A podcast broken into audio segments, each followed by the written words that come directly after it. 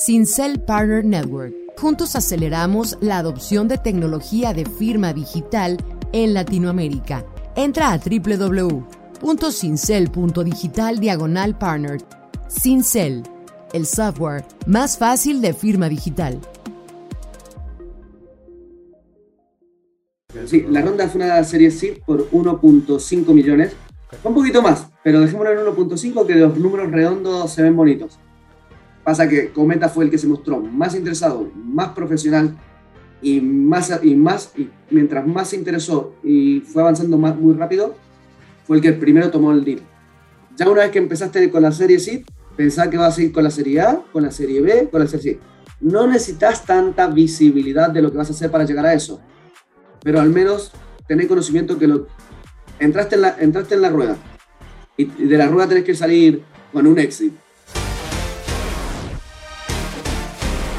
Hola, ¿qué tal? Bienvenidos sean todos a un capítulo más de Hacking Rounds Latam, el podcast donde entrevistamos en startups que ya levantaron inversión y nos cuentan sobre ese levantamiento que hicieron con el objetivo de que otros emprendedores sepan cómo alguien más ya le hizo, cómo le funcionó y cómo tal vez te pudiera funcionar a ti también.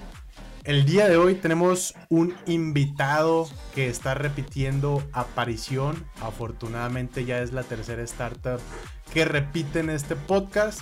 Entonces nos da muchísimo gusto recibirlo el día de hoy. Adriel Araujo, estimado CEO y cofundador de Hackmetrics. Bienvenido por segunda vez a la conversación, mi buen. Qué, bueno el tener el placer de, de, volver anunciando una ronda de inversión. Eh, también me da felicidad, eh, así que gracias por la invitación, Isra. No, hombre, créeme que nos encanta cuando le podemos dar seguimiento de verdad y no se quede en una, ah, sí, platicamos otra vez nada más, sino que realmente sí suceden las cosas. Entonces, felicidades por la ronda que te vamos a preguntar ahorita. Gustazo en serio de corazón volverlos a, tener por acá. Y pues nada, para los que no han escuchado el capítulo anterior, es el episodio número 8, donde Adriel nos contaba sobre su ronda pre-seed. En esta ocasión vamos a hablar un poco más sobre su ronda seed, donde pues las condiciones cambian de manera bastante interesante. Pero bueno, para no meterle tanta paja al inicio, me encantaría empezar directo al grano. Estimado, cuéntanos eh, de cuánto fue esta ronda, confirmarnos que es una ronda SID y ahorita nos arrancamos con los detalles. Ojalá pueda volver el año que viene anunciando la, ronda A. Eh, sí, la ronda fue una serie SID por 1.5 millones.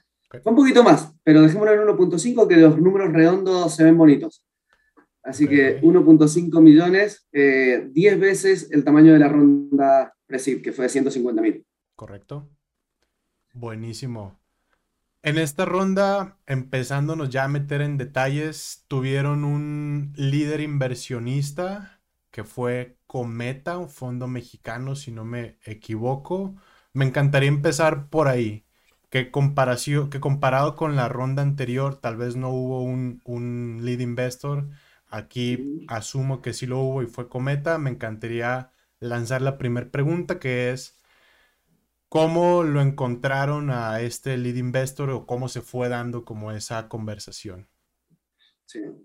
Em, uf, hay que contar. Pero literal sí, Cometa es nuestro lead investor. Eh, hubo feed de inmediato. Con Cometa empezaron las conversaciones, casualmente también después estuve por México, nos reunimos presencialmente, conversamos, tomamos un café, hablamos, eh, hablamos de la oportunidad del mercado, muy, muy interesados en realmente, creo que fueron el único fondo que en vez de hacer un análisis de lo normal, se interesaron realmente en, contame qué sabes del mercado, contame qué ves, mandame lectura. Eh, no conocemos de, de ciberseguridad, mandame de dónde tengo que aprender, qué tengo que aprender, qué es lo que lees vos qué es lo que estudian ustedes. Eh, y desde una primera dinámica ya empezamos así. Eh, ellos querían aprender, entender mucho. Una vez que entendieron, nos juntamos, tomamos un café, vinieron con reparo. Todos los VCs tienen, todas las startups en serie así tenemos cosas que están muy flacas todavía. Entonces vinieron con todas las observaciones, cuál es tu plan de tratamiento para todas estas observaciones que tenemos de todos estos riesgos, todas estas variables que aún no se atacan, no se trabajan. Y ahí le contamos nuestro plan, etc. Eh, y de ahí, ya desde la segunda reunión, empezamos a avanzar muy rápido para, para, el cierre de inversión. Pero en paralelo yo venía hablando con otros VC para que sea el lead investor eh, cuatro meses antes. Okay. Pasa que Cometa fue el que se mostró más interesado, más profesional y más, y más, y mientras más se interesó y fue avanzando más, muy rápido, fue el que primero tomó el deal. Ok. Justo recuerdo que en, la conversación anterior nos decías, eh, no le entienden y no se esfuerzan como por entender los bicis o creen que están entendiendo cuando realmente lo que les estoy contando versus lo que están entendiendo no tiene nada que ver. Entonces, me llama la atención el contraste de ellos dijeron que tal vez no entendieron tanto, pero oye, pues mándame info para poder hacerte una mejor evaluación. Sí. De hecho, de hecho muchos VC venían y me preguntaban, ah, ¿conoces Value Security? Digo, sí, eso es prevención de fraude, validación de identidad para la prevención del fraude. Es otra cosa, es la, la otra esquina de la ciberseguridad. O venían y me decían, ¿conoces a, no sé, otra startup, no, no, no nombres? Mm. Y hace otra cosa completamente lo, es como al otro extremo. Tenemos cuatro extremos de la ciberseguridad. Okay. Security está en la tangente absoluta del cuadrante. Me preguntaban por uno que estaba acá. Algo más cerca está, pero no es mi, no es, mi esquina del cuadrante. Eh, y es como, ok, ya veo que no estás entendiendo.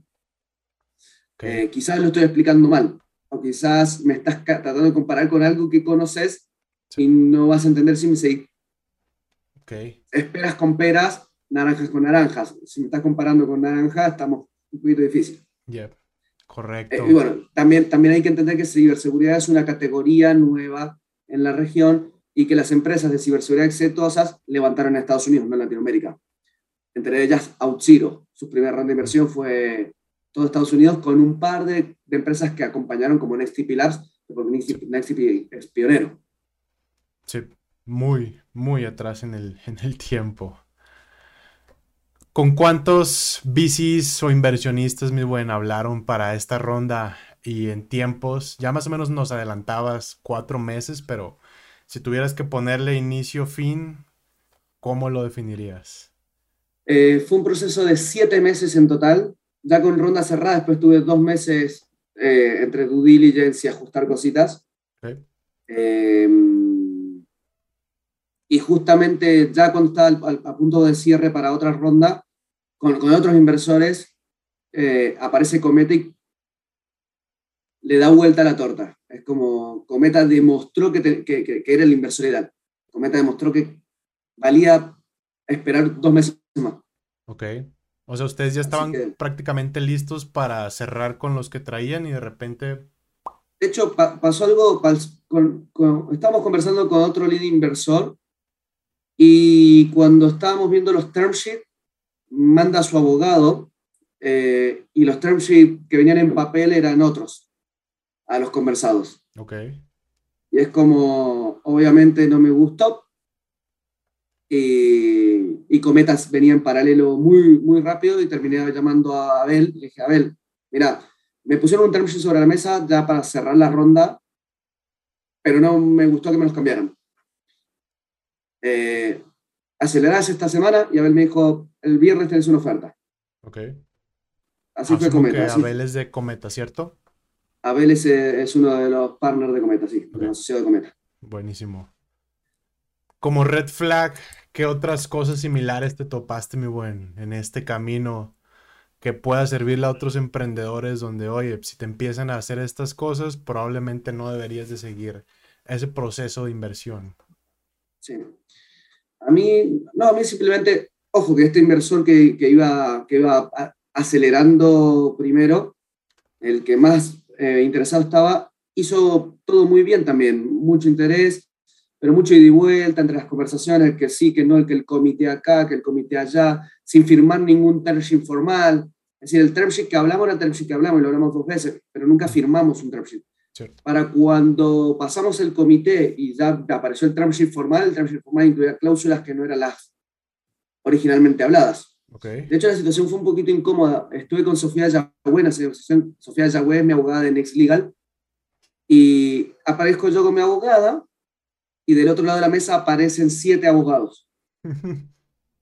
Es como Sofía me escribe por privado, me dice, Adriel, ¿te sientes cómodo en esta conversación?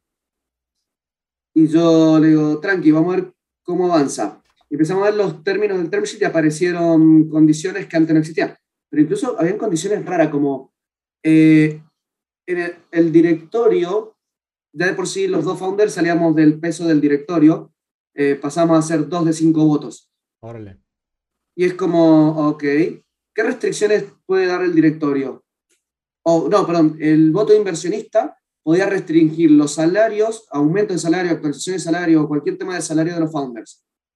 Eh, además, podía eh, limitar la contratación de asesores estratégicos como, de hecho, podía definir si se cambiaba o no se cambiaban eh, los asesores estratégicos de la compañía, como estudios legales o estudios contables. Mm. Es decir, de repente los inversores tenían peso y decisión sobre quién iba a ser el abogado y quién el contador, en una serie así. y para nosotros fue como, esto está raro, ¿por qué, ¿por qué lo tendrías? no, que es lo habitual, que es lo que se estila. Yo le preguntaba por, por WhatsApp mm. en privado a Sofía, Sofía, todo lo que se estila, me dice todo lo contrario. Eh, entonces salimos de esa negociación que me acuerdo que traté de llevarlo un punto más bajo, de volver a los acuerdos originales, pero no se logró porque tenés siete personas del, del otro lado de la mesa atacándote, tratándote de boludo, básicamente, de que pasa que vos no entendés, pasa que vos no entendés. Esto, nosotros que hemos estado en deals más grandes, sabemos más que vos y Sofía, no, en una, que es abogada y tiene experiencia en esa mesa, apenas decía, de mi experiencia, no es así. Y por privado me decía, Adrián, no es así. Eh, entonces, para salir, una, una, para salir de esa conversación terminé diciendo, ok, no llegamos a los términos más adecuados, pero déjenme ver, déjenme pensarlo, voy a hablar con mi co-founder. Fui a hablar con mi co-founder y me dice, no, yo con este vecino trabajo no, yo, yo, no, yo no quiero trabajar con este VC. Y le digo, tenés razón. Traté de moderar la negociación, pero tenés razón. Agarro, me comunico con Abel y le digo, Abel, tengo otro term sheet que no es el adecuado, no me gusta para nada. ¿Cómo podemos hacer con Cometa? Y Cometa me dice, ¿qué tan urgido estás de capitales? Y lo, eh, no, no, estoy urgido de capitales, tengo, tengo buen runaway, sí. pero ya me cansé del proceso, ya llevo cinco meses. Eh, y Abel me dice, para el viernes tenés una propuesta nuestra. Nice. Eh, y me llegó una excelente propuesta, incluso mejoradora del term sheet que tenía con otro VC. Aunque no se lo dije, simplemente dije, estas son las condiciones con las que abrí la ronda. Si vos las mejoras, cierro con vos este mismo viernes. Y Abel prometió lo cumplido, llegó, las mejoró y cerramos, me mandó el term sheet. Todavía ni siquiera había ido al directorio, pero me mandó el term sheet para firmarlo, para que no se vuelva a modificar ya cuando las condiciones se cerraron y se trataron en directorio. Eh, fue, un, proceso raro, de hecho, a mí me asesoró en esta ronda uno de mis inversores ángeles que ha, trabajado en JP Morgan. Eh, y cuando vi esa situación me dijo, qué raro, qué raro esto que pasó, me No es habitual que pase así. Em, pero bueno, a Cometa lo conocí porque vi la noticia, cuando iba a mitad de la ronda veo la noticia de que Cometa cambiaba de Bari a a Cometa y lanzaba su nuevo fondo. Los contactos, de hecho, estuvo bueno porque ahora se lo saco en cara. Contacto a casi todos los managing partners y a todos los partners. Eh, y, solo, y solo Begoña, solo Bego, me contesta. Sí, sí, muy buena onda. Solo Bego me contesta y ella es la que me llama a la primera reunión con Beatriz. Y ella después es la que hace coordinar con Abel y con Santi, que son el otro squad, el, otro asociado, con Santi, que es su, eh, su mano derecha. Eh, entonces después sigue, sigue Abel y conozco a Patrick. Pero a Patrick fue el primero que le escribí. Hoy le digo, Patrick, me ignoraste. Me, ignoraste rotundamente. Eh, y me dice Patrick, bien hecho. Ahora el que se ganó la oportunidad fue Abel, me dice. si vuelvo a hacerlo, vuelvo a hacer, de todos modos. claro, si vuelvo a hacerlo, volvería a hacer, me dice. no, pero la verdad es que excelente inversor. Ahí te cuento lo que son ahora como inversor porque son fantásticos. Eh, pero el proceso me, sí, me tomó hasta que el dinero estuvo depositado en la cuenta siete meses. Siete meses fue el proceso total. Cinco meses fue hasta cerrar, hasta, hasta tener casi al cierre con, con el primero, eh, hasta que Cometa aceleró y después me tomó dos meses de due diligence. Eh, hasta que el dinero estuvo en la cuenta. Ok. Que ojo, aquí para poner en perspectiva a los emprendedores u otros founders, normalmente el proceso, o me corrige si ustedes lo vivieron de manera diferente, llegas pues buscando inversión con X fondos, uno te presenta un term sheet, como es lo que les presentaron ustedes, donde se acuerdan cosas y pues cómo se va a invertir. Si eso avanza, se hace justo el due diligence, donde pues ya le rascan en profundidad a la compañía. Si algo sale que no haga sentido o que pareciera que pues no corresponde a lo que se había platicado anteriormente, es como se puede regresar eh, pues el acuerdo que ya se había firmado, se puede revisar, pero se hace casi al final este due diligence a profundidad para no gastarte pues tanto tiempo en algo a lo que a lo mejor no le metes. en otras palabras, casi casi primero, no, no casi casi, primero firmas tu term sheet, después te hacen una revisión exhaustiva, donde si todo sale bien, pues ya terminamos la inversión. ¿Correcto? Exacto. De hecho, el due diligence fue bastante exhaustivo, pero porque nosotros también dejamos eh, que auditen más. Eh, en una serie SID no tendría que ser tan exhaustivo, pero nosotros dijimos, bueno, preguntemos a los que nos están haciendo el due diligence, pidámosle que nos digan el escenario ideal cómo sería. Para, así empezamos a prepararnos de ahora para tener todo acomodado de cara a una serie A. Entonces hicimos todo lo que teníamos que hacer, reacomodamos, dejamos unos red flag mínimos que prometimos arreglarlo ahora en el transcurso de este año, pero reacomodamos incluso cosas que podrían haber esperado. Buenísimo. hablando de, bueno, me gustaría clavarme en un tema en específico antes de movernos ya a otras cosas y igual, porque de esto casi no se habla, pero el tamaño del Borneo, que fue uno de los puntos que les mencionaron, me llama la atención que justo en una ronda así ya se los hayan querido poner en 5, dejándolos prácticamente pues fuera de la jugada o del control de la compañía. De tu lado, no sé si puedas compartirnos recomendaciones o casi casi cómo quedó esa parte, platicado con sus abogados, porque igual, de manera personal desde Startup Links, no, no vemos estándar esa propuesta de, oye, pues en tu ronda sí ya estás prácticamente sin control, por así decirlo, mucho menos las otras cláusulas que mencionabas. De hecho, la frase, la frase con la que me lo proponían sonaba muy bonita. Decía, no, es que lo importante es ir creando cultura de board de cara a la seriedad, ir creando cultura de directorio. Sí. Eh, y es como, ¿será que tiene razón? ¿Será que hay que ir haciéndolo uno que no tiene experiencia? ¿Será que...? Pero después fue cuando hablo con otro emprendedor me dicen, serie seed, board, ni loco, no, eso no se hace. O se, o se hace dando em, el espacio de los dos founders y dándole un seed board al inversor que lidera, pero un, un seed board le da básicamente derecho a opinar, más que nada, porque ese voto no... Y de hecho, ahora ya estamos teniendo el, board con, con Cometa y llegan simplemente a preguntarnos, ok, ¿qué necesitas? ¿Cómo te ayudamos? Eh, no llegan ni siquiera a imponer un voto, llegan a preguntar Adriel, ¿qué necesitas para ser más exitosa la startup? ¿Qué, necesitas de nosotros? Hablando, mi buen, eh, de otros inversionistas, ¿quién más se subió y cómo, si se puede saber? no sé si hubo otros VCs, no sé si hubo eh, otros ángeles que también a lo mejor hicieron follow-up, etcétera. Sí, de hecho, un solo ángel haciendo follow-up eh, después se subieron un par de inversores institucionales y un par de ángeles. Nosotros queremos mantener, también ahí hubo otra cosa que, que, estuvo loca y es que habitualmente uno lee, no, hay que mantener el cap table limpio.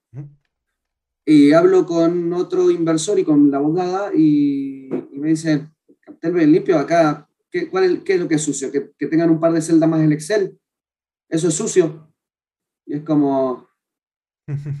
Eh, no sé, porque habitualmente se lee que tener pocos inversores es bueno porque es el cap table limpio. Sí, le facilita la lectura al próximo que va a leer tu cap table, nada más.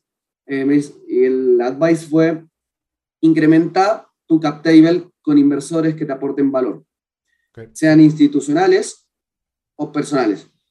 Y terminamos haciendo eso, nos terminaron vinculando mismo Cometa con un par de inversores pequeños, fondos pequeños que invierten en tickets pequeños, eh, que, ellos conocían por coinversiones con otras startups que podían aportar mucho valor. Y terminaron entrando primero eh, ARC, obviamente Luis Barrios, Amador Holding de Panamá, que de hecho es, creo que tiene el récord del inversor que más me escribe. Todos los días tengo un WhatsApp de él con alguna noticia, alguna pregunta o algún potencial cliente. Eh, el récord al que más me escribe Guillermo. Después está Giro Capital de Chile. Eh, es nuevo, es un VC nuevo. Acaba de fundarse, pero por suerte ya conocía de antes a los managing partners, a los funding partners.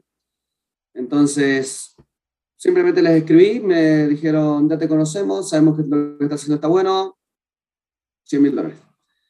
Em, después, de último momento, entró Rally Cap Ventures de San Francisco, Hayden. Qué chido. Que entraron ellos que hacen inversiones en todo lo que es mercados emergentes. Y personalmente entró Domingo Guerra, que es un emprendedor que hizo un exit de una startup de ciberseguridad, Symantec, mexicano, vive en San Francisco. Entró Chuy Fernández, que dirige un, un creo que un family office en, en México. Entró David Buenfil, de Scandia de Colombia. Entró Iván García, también de Scandia de Colombia.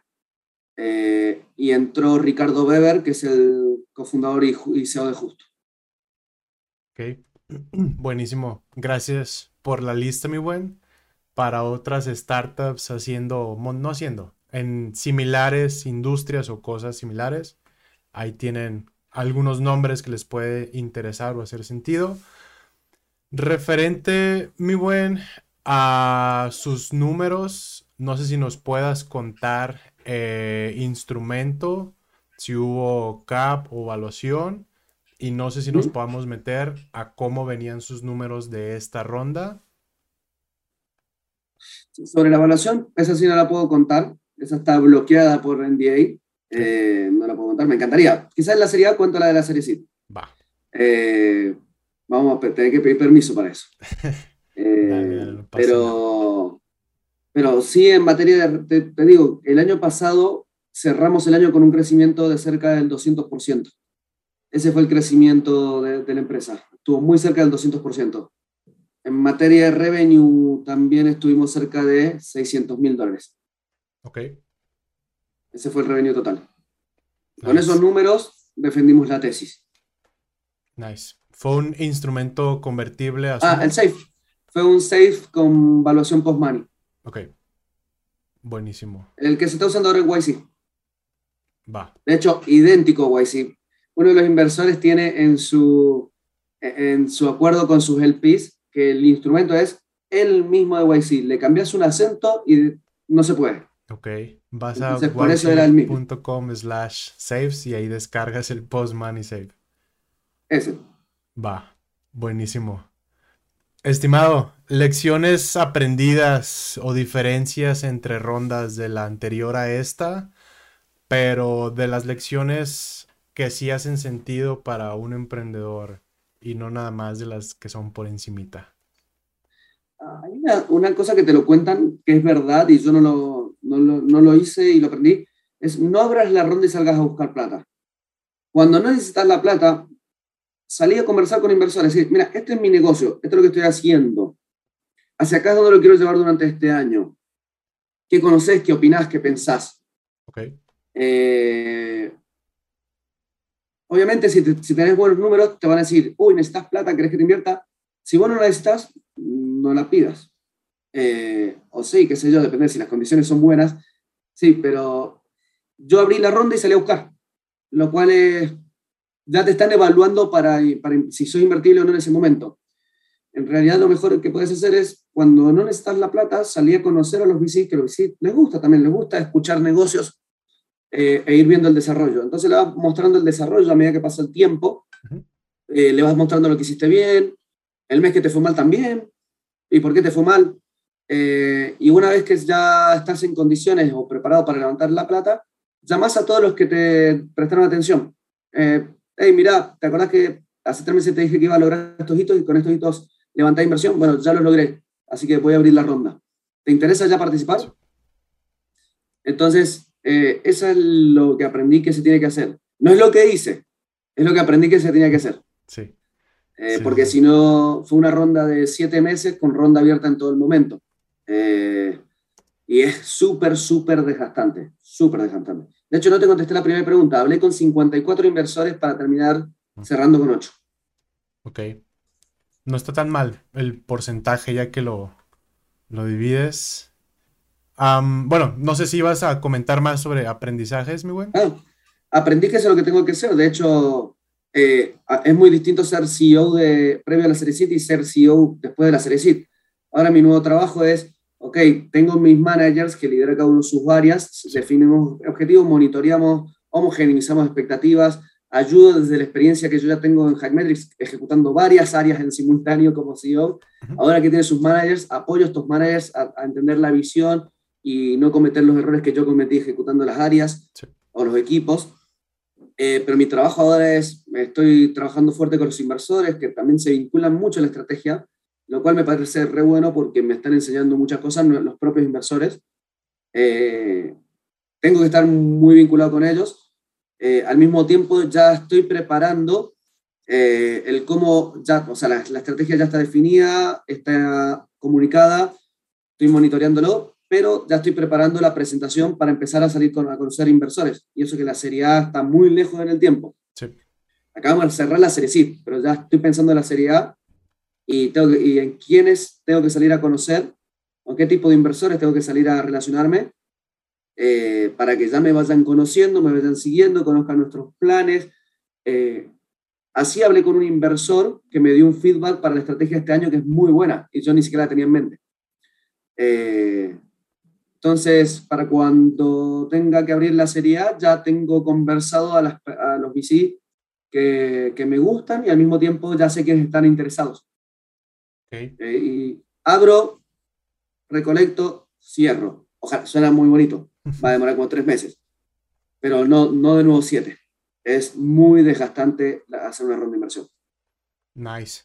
Justo va a parecer medio mensa la, la pregunta, pero ese, ese pool de inversionistas que vas conociendo, creando, ¿cómo se ve? O sea, en tu caso es algo tan sencillo como un newsletter para inversionistas donde les mandas un update cada X meses o es algo un poquito más complejo?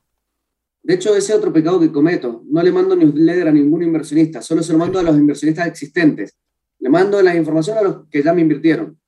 Eh, de hecho, ahora con la serie SIP me estoy juntando todos los meses con todos los inversionistas a conversar, a contarles lo que estamos, los resultados que tuvimos, que estamos mirando, eh, y ver qué opinan. Y todos, de todas las reuniones con inversionistas, siempre salgo con alguna o buena idea o con un potencial cliente.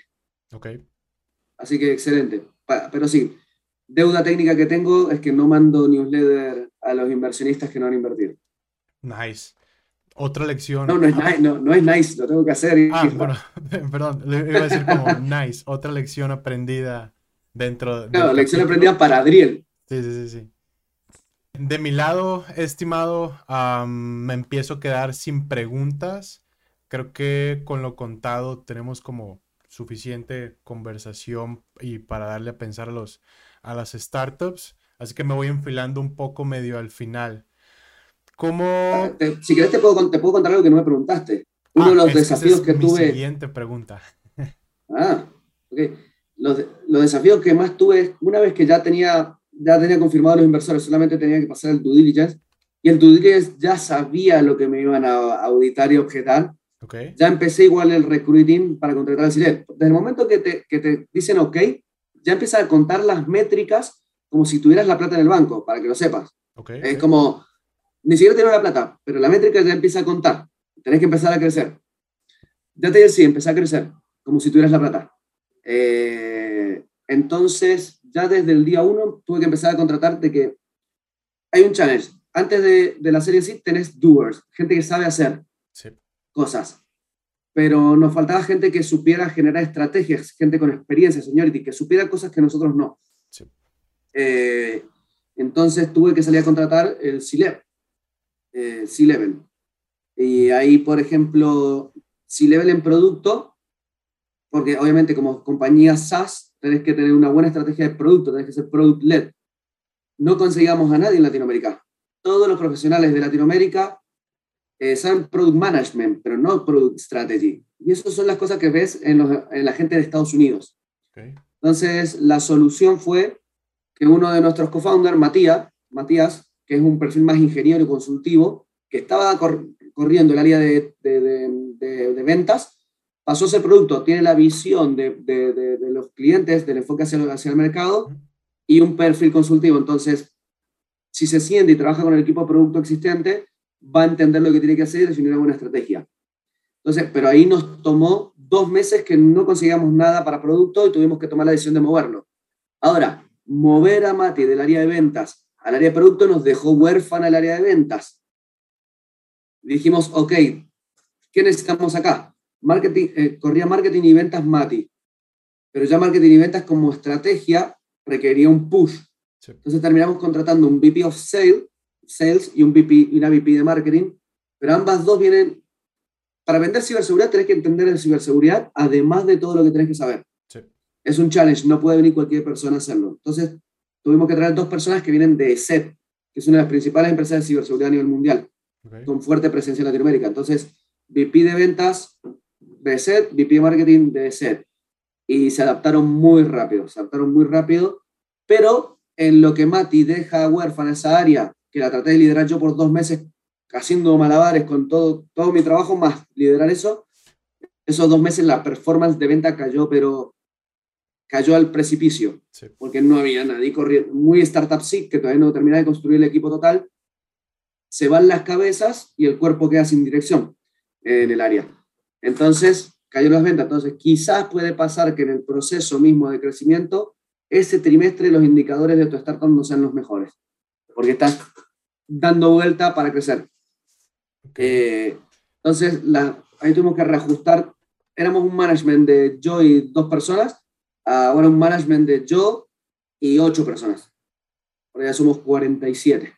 Entonces, yo ya no puedo estar hablando con las 47 personas. Tengo que estar hablando con ocho, esos ocho que me entiendan y que lideren el día a día con sus equipos. Justo era de los cambios que me platicabas antes de, de comenzar eh, el tema del crecimiento de equipo. ¿Cuántos, me recuerdas cuántos eran antes de, o bueno, terminando la ronda anterior? Terminando la ronda éramos 25. Ok. Y ahora, ah, no, terminando la ronda anterior éramos, empezamos la ronda con siete personas en julio, junio del año pasado, del 2019, estamos, no, 2000, 22 estamos. La pandemia perdió. En el 2020, junio del 2020 éramos 7. Levantamos la ronda Ángel. Pasamos a ser 15. Durante el año fuimos creciendo. Cuando vimos que ya la ronda SID ya estaba term sheet firmado con Cometa, eh, pasamos, ya éramos 24, pero pasamos a ser 28 de inmediato pero en el último Q, en el último Q del año pasado pasamos de 28 a 45. Eso en un trimestre. Obviamente las métricas de muchas cosas se castigaron en ese Q, quedaron en la reorganización. Eh, perdimos intensidad en algunas actividades clave para el crecimiento de Hackmetrics. Y, y nada, el último Q las métricas no salieron bonitas. Así que te imaginarás cómo salió la reunión de directorio de esta semana explicando por qué el Q pasado no crecimos tanto como esperábamos. Sí, comprendo. Pero sí, ya para el, siguiente todos más asentados y con una eh, meta un poco más clara. Ahora sí no, no va a haber tantas excusas, mi buen. No, ahora vamos con todo. Ahora, ahora tenemos que pasar de, tenemos cerca de 50 clientes y tenemos que pasar a 160 para fin de año. Bueno. Está el plan y los presupuestos y los equipos están súper alineados. Así que a darle con todo. Todo el éxito del mundo en, esa misión, mi buen. Para ir eh, cerrando, estimado, y tal vez va a sonar un poco repetitiva la pregunta. Comparado de levantar inversión como startup, me gustaría enfocarme en levantar inversión como startup de ciberseguridad. O sea, clavarme en la industria, no tanto en la etapa. ¿Qué recomendarías para startups en la misma industria? No en la misma etapa, en la misma industria. Que los inversores de la región no saben de ciberseguridad. Lo más cercano es prevención de fraude porque fue hype en el 2015 con el mismo hype de la fintech. Okay. Entonces, eh, las mismas fintech impulsaron la prevención de fraudes transaccionales. Entonces, lo más cercano que conocen de ciberseguridad es prevención de fraudes. Y está muy lejos en la categoría ciberseguridad en sí. Eh, y a todo esto, hay que distinguir ciberseguridad. Todos decimos ciberseguridad porque suena más cool. Pero lo que hacemos es seguridad de la información. Esa es la base de todo. Entonces, hay, hay que estar muy, muy... Primero, hay que saber explicar lo que hacemos muy fácil, eh, porque no se entiende. Eh, literal, es algo nuevo en la región. En Estados Unidos ya incluso van se hace un software as a service que levanta rondas gigantes de lo que para mí es un feature de mi aplicación. Eso es una startup en Estados Unidos. Eh, acá estoy todavía en lo contextual, en lo organizacional de la ciberseguridad, antes que en esa función específica. Entonces, hay que estar muy dispuesto a explicar y educar al mismo inversor, incluso antes que te invierta. Buenísimo. Tienen un doble reto ahí también, no solo avanzar en la startup, sino esa parte de evangelización es súper. Ojo, todos quieren invertir en ciberseguridad. Si a mí todos me quieren escuchar, oh, cybersecurity, cybersecurity en Estados, en, Estados Unidos es hot, yo no me la quiero perder. Pero después iba y le comentabas y es como, mm, no entiendo. Ok. Y, y, Adriel tampoco fue a Harvard ni a Stanford, entonces como, y si no le entiendo y no, y no tiene, ¿cómo confío en Adriel? Sí, sí, sí. Eh, eh, literal. Pero claro, yo tampoco le daría plata a alguien que no conozco. Pero bueno, eh, hay cada uno con su negocio. ¿Algo más que gustes agregar, mi buen, a la conversación o como último comentario? Otra cosa que lo aprendí hace poco, los inversores, veo muchos decks donde los, donde los emprendedores muestran un break-even, muestran que van a ser rentables. Los inversores no invierten en empresas rentables. Y esto me lo dijo en una sinceridad absoluta un visito. No invirtieron en nosotros, pero me dijo, para que sepas, nosotros no buscamos empresas que van a ser rentables, buscamos empresas que van a quemarse la plata de esta para crecer mucho y levantar otra, y levantar otra, y levantar otra, hasta venderse por 500 millones o salir al Nasdaq. Buscamos emprendedores que hagan eso. Si vos en tu planificación financiera mostrás que vas a ser rentable, lo más probable es que no les gustes. Ellos no buscan empresas, que sean rentables. Si vos le mostrás que vas a ser rentable en eh, a un año y medio, le mostrás que ellos tienen un riesgo de invertirte y que te estanques, que te guste la rentabilidad, que te guste recibir un lindo sueldo y que no quieras crecer más para no, para no poner en riesgo ese sueldo y ese bono de fin de año, ese dividendo de fin de año. Eh, entonces, que no le vas a dar el retorno esperado de la inversión. Entonces, cuando uno planifica la ronda de inversión y la presenta frente a los inversionistas es matar o morir, matar o morir. Entras en el loop, literal. Eh, ya una vez que empezaste con la serie C, pensá que vas a ir con la serie A, con la serie B, con la serie C. No necesitas tanta visibilidad de lo que vas a hacer para llegar a eso, pero al menos tenés conocimiento que lo, entraste, en la, entraste en la rueda y de la rueda tenés que salir con un éxito. o muriendo Idealmente no. O que te compren por 4, 5, 10 veces lo que el inversor pagó. Sí, sí, sí. Una vez que recibes dinero de Venture Capital, no existe otra salida que no haga muchos múltiplos para quien, quien le metió. No, no hace sentido ese, los números. para los founders es como, de hecho, los que venimos de un business school nos cuentan los casos más de negocios tradicionales. Entonces vos pensás, rentabilidad, deuda para la rentabilidad, estabilidad, replanifico el negocio de nuevo, quizás tomo deuda de nuevo para ir de nuevo al punto, de rentabilidad. Eso nos enseñan en todo lo que es business school. En el mundo startup es, tomo deuda para crecer, no llego a rentabilidad, porque cuando ya tengo indicadores que me dicen que si vuelvo a tomar deuda crezco de nuevo por tres o por cuatro, eh, tomo deuda de nuevo. Eh, o sea, levanto financiación de nuevo para seguir creciendo, más no miro la base de rentabilidad. Hay algo que se llama incluso que es peor, o sea, no es peor aún, no es peor, porque con este modelo se crean unicornios.